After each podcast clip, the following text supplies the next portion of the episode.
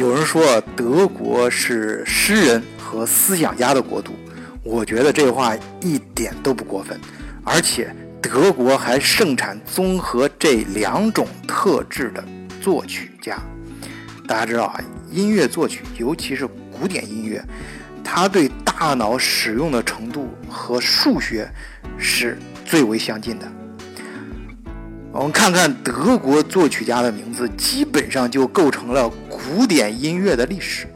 当然还有哲学、数学等等方面，这些呀都要求思维有极强的逻辑性、深度和精度。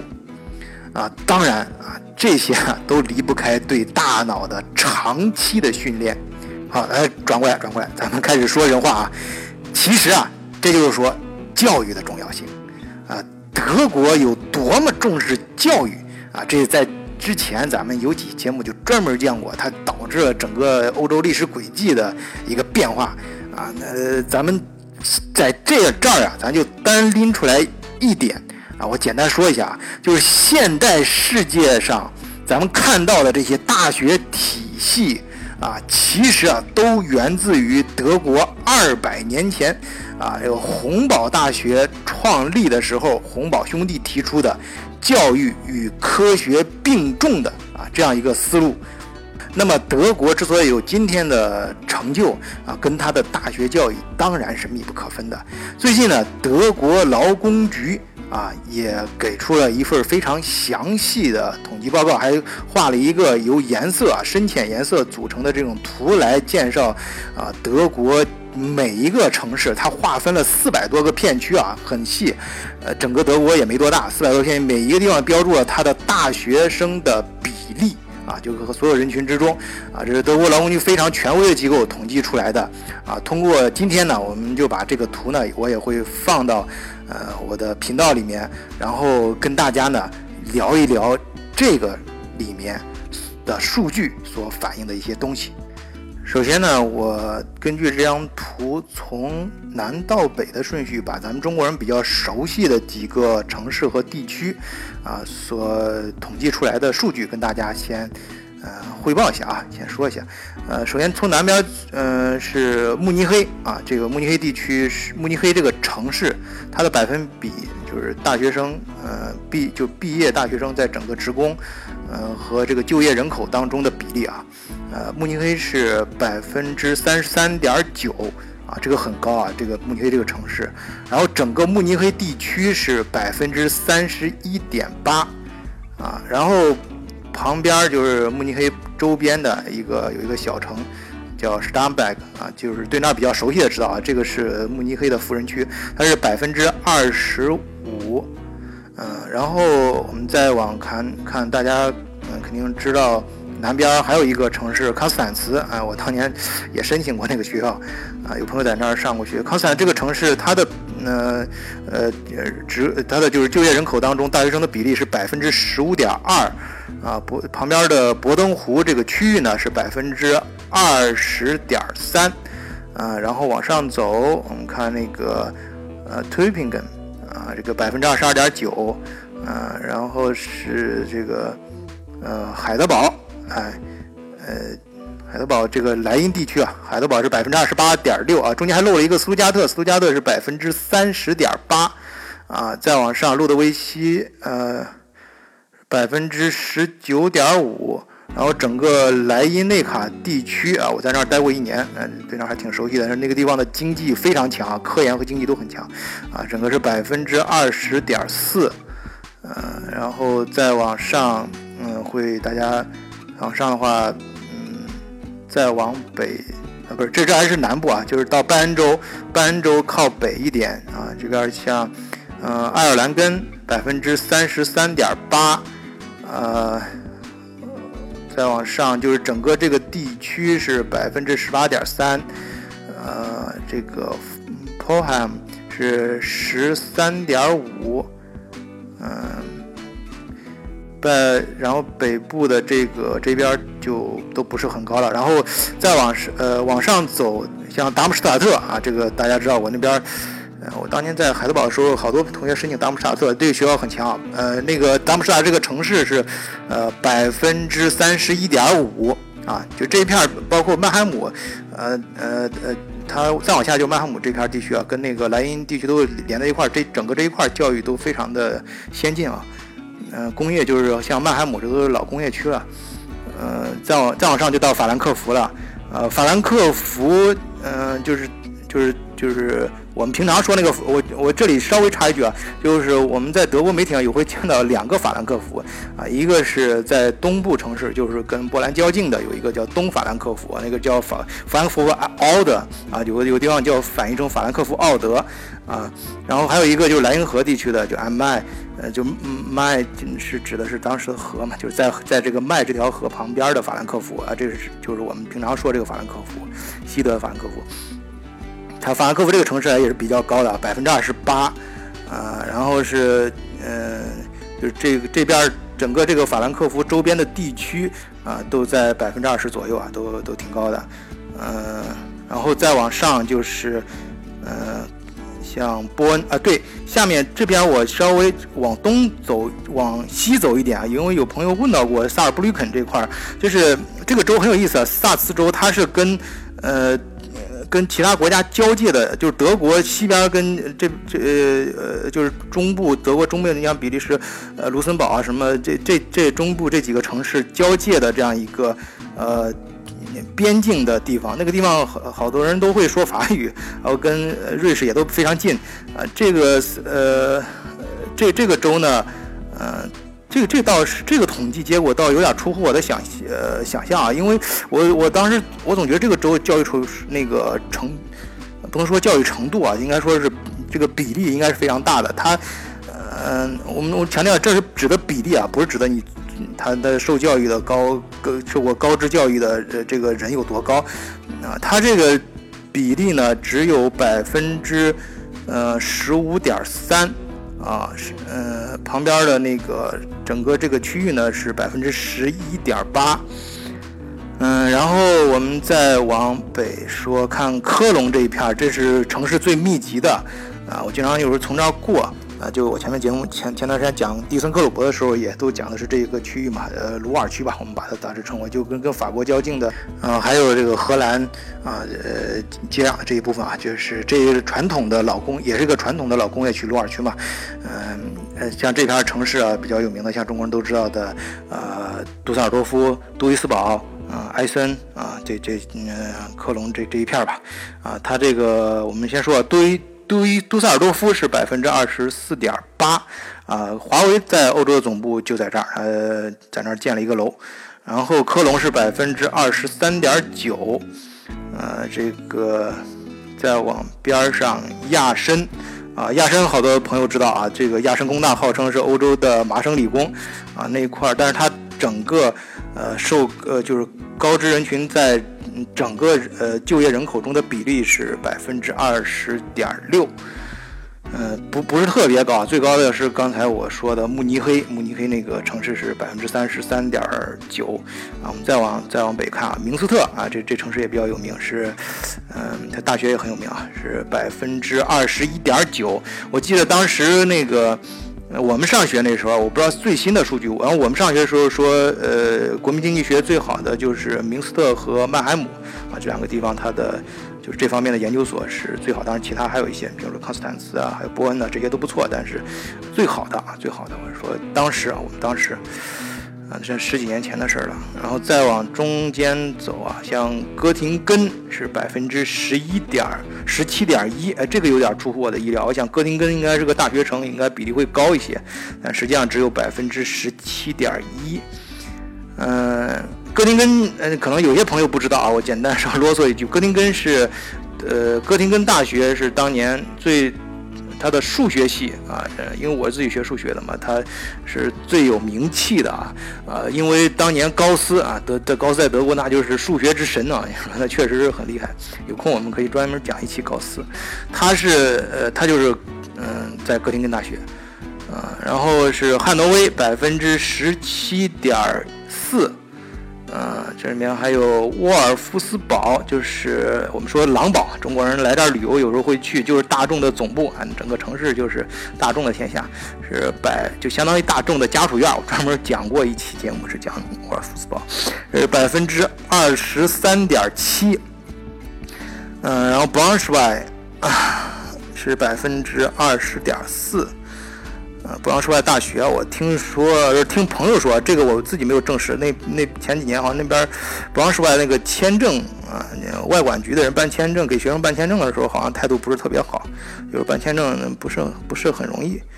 然后像往中部走一点，马格德堡是百分之十九，十九就百分之十九。呃，然后扎勒克海斯哈勒啊，这个这个跟呃莱比锡都很近，莱比锡百分之二十三点三，呃，华勒是百分之十点四，呃，我在 我在我是在这儿读的，这儿有研究所，呃，就是基本上，呃，因为当地那个地方说实话，它经济不是很好，所以说，呃，很呃，几乎所有的这个。德国大的研究所，像霍赫赫姆霍兹啊，啊，这个马克思普朗克呀，呃，莱布尼茨啊，呃，弗兰霍夫这几个就是称是说呃排上号的大研究所，在这儿都有分支机构，都有分所，啊，我当时实习都是就是包括嗯有两年的呃数学建模吧，都是在呃那个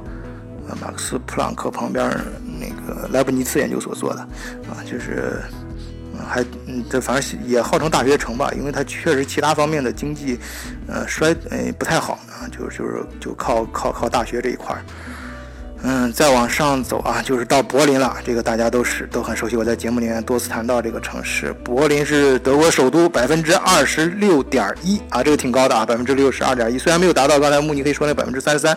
但是已经非常高了，因为。我前面介绍柏林的节目的时候，见过那个地方，就是年轻人，我最喜欢就是年轻人非常多，因为大学很多，各种各样的，各种各样的大学啊，不研究所咱都不用说了，就国家级的研究所肯定那都都在那都有。然后，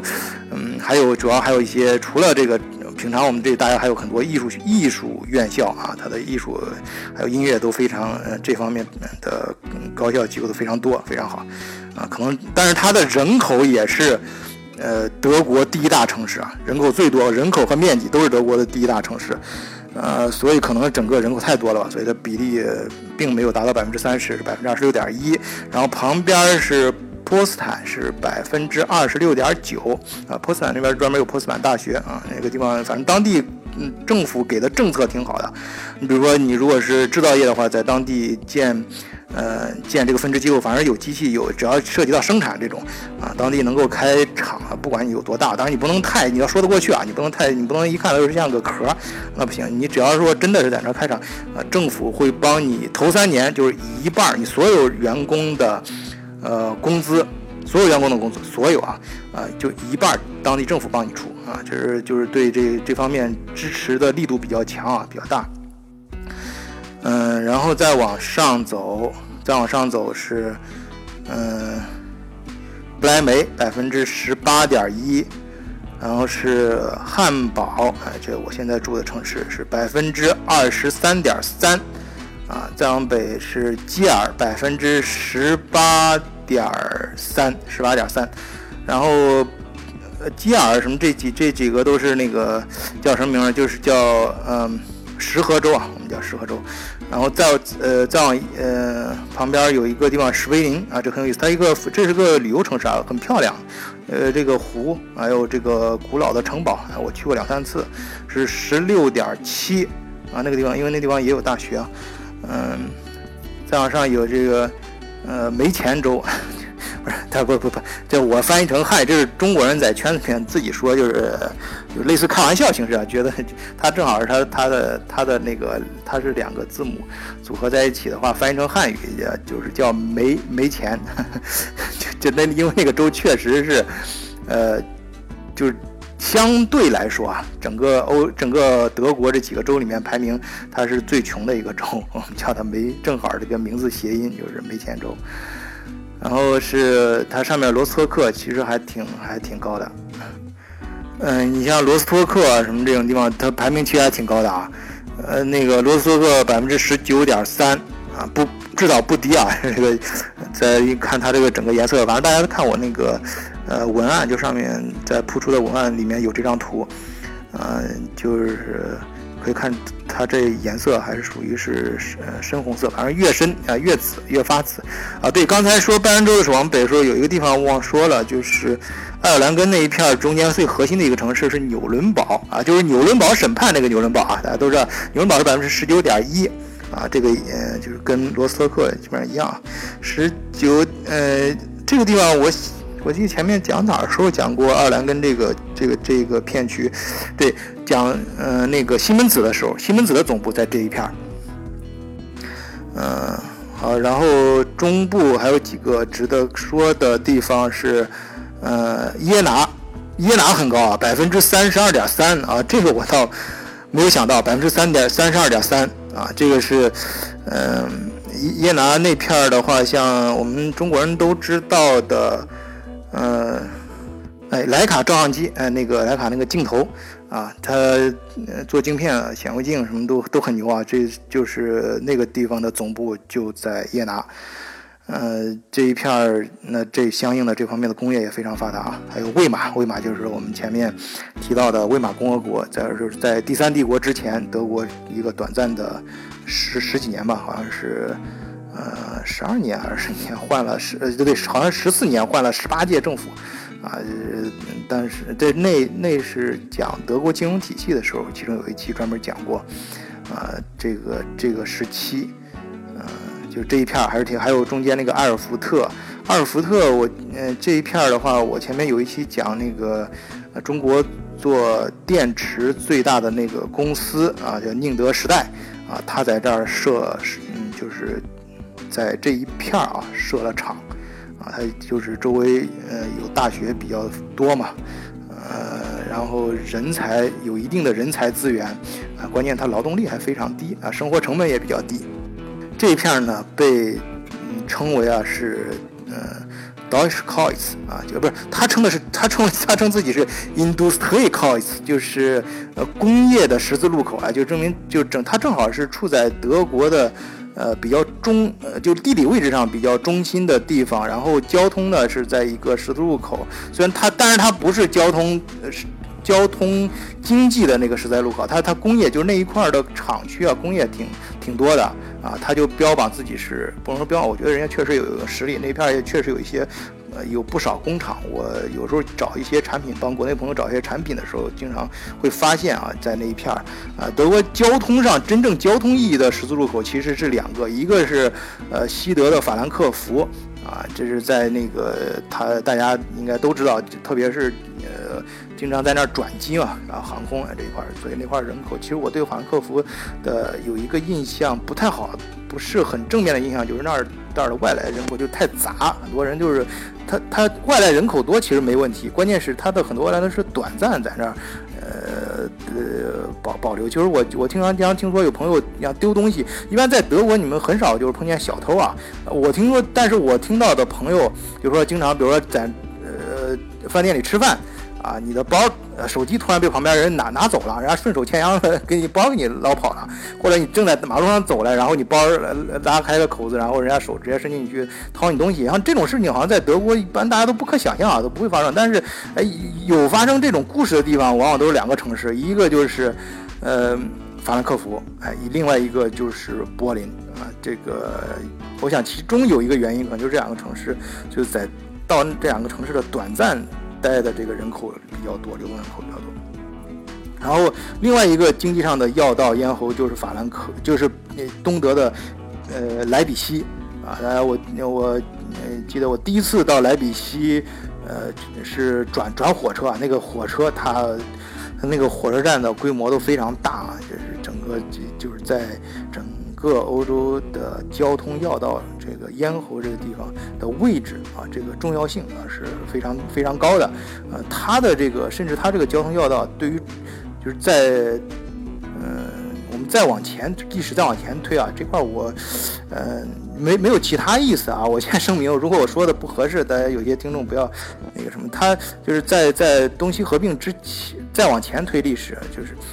它在整个欧洲历史上，其实它的这个交通要道的位置的重要性是比法兰克福要重要的，因为它更多偏向于陆地。当然，现在如果你要到德国寄呃航空舰到德国的话，呃，你像 DHL 德国的第一大航空公司，全世全世界也是排得上号嘛。嗯，它的它的 Express 它进德国海关的话，呃，一般呃都是先到这个莱比锡啊。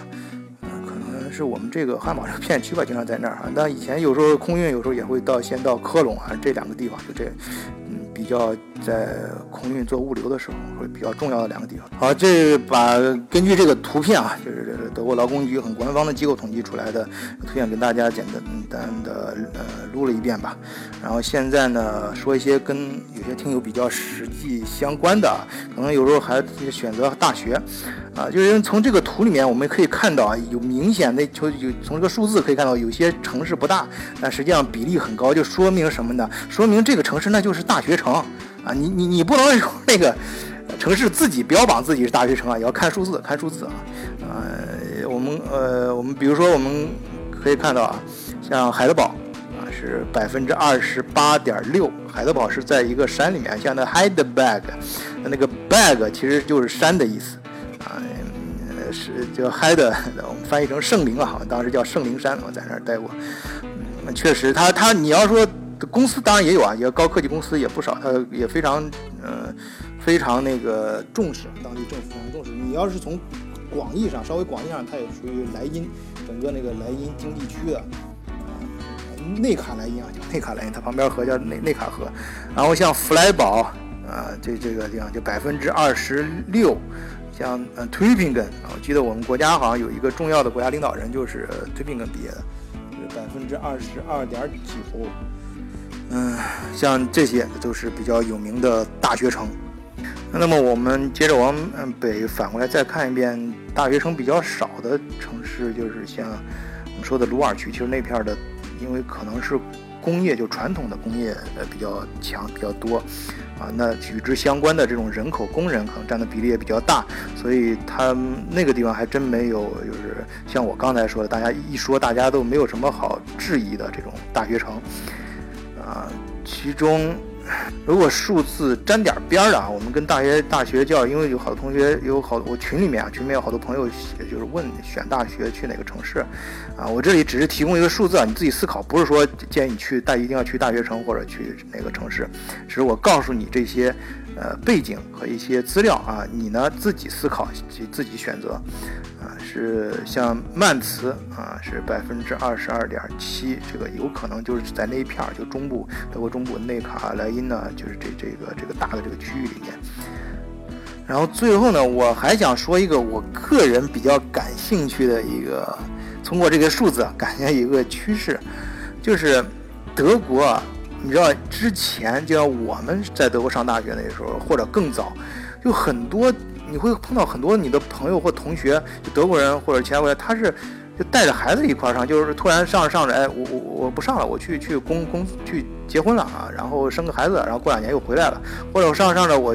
不想上了，我去工作了，工作几年又回来接着上，有很多大龄的，就是那种你感觉德国那种教育，他真的是他喜欢这个受这个大学教育，或者他需要这个大学教育，他来了，而这个大学教育又不是说是单纯的为了拿文凭，而是伴随着他的整个一生的，啊，所以也有很多大龄的这个大学生在德国，而且。呃，我们呃说一个，现在可能呃现在上上学的小孩可能会会碰到一个和我们那时候能够相。相近的，就是你们还能看到的东西啊，就是比方说你有时候给你代课的是老的 doctor，老的博士。你看在中国，可能他按部就班的，就是我熬呗，我从那个呃大学我毕业了，我就留留校，然后是啊，甚至于硕士，那我就同时一边上班一边代课，再读个博士，然后再一步一步熬，差不多都能到一定年龄都能熬上教授啊。德国不是啊，你有很多那个 doctor 水平很高的 doctor，他就是 doctor，他他不是不是教授，他很老了，年龄很大。呃，人人也有的人也不错，可能有些脾气古怪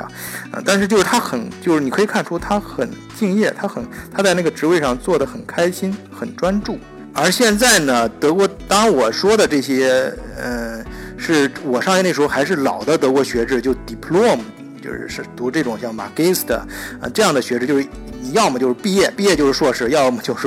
没毕业，那就是没文凭啊。分 full diploma、half studio 什么这种，呃，那个嗯，像这样的呃这样体制呢，就是。它它有很多问题，当然我觉得，但是我个人是比较偏爱，可能我思想是这一块比较保守吧。我觉得我很喜欢德国这种传统的一些东西，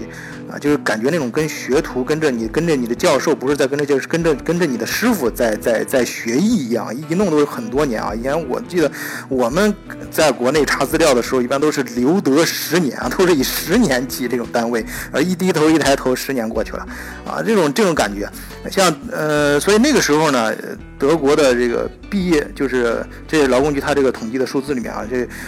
嗯就是毕业的嗯年年龄啊，往往都很大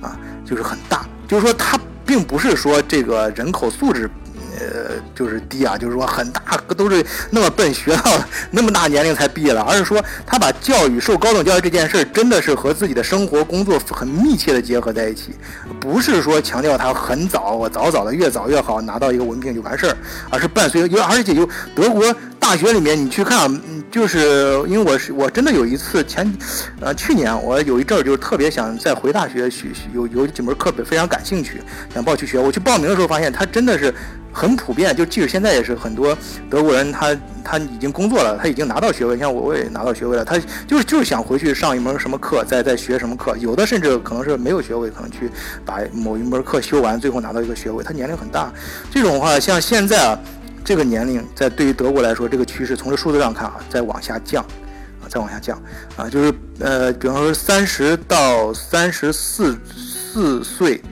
中间，就是这这这个就是工作的。就是最有干劲的啊，呃，嗯的年龄啊，三十刚过三十，三十出头，这时候这这这这个人，这个年龄的人，他是百分之二十九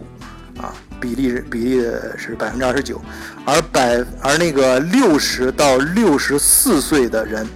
只有百分之十九，就是到六十岁才去上大学毕业的，只有百分之这个数字是降降往下降，以前比比这个比例高。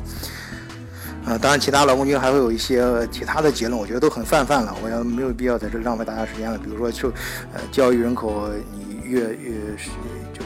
越大呢，就是失业的人就越少啊。总之，你就就号召你尽量接受高等教育啊，这些都是废话，我觉得就不在这儿啰嗦了。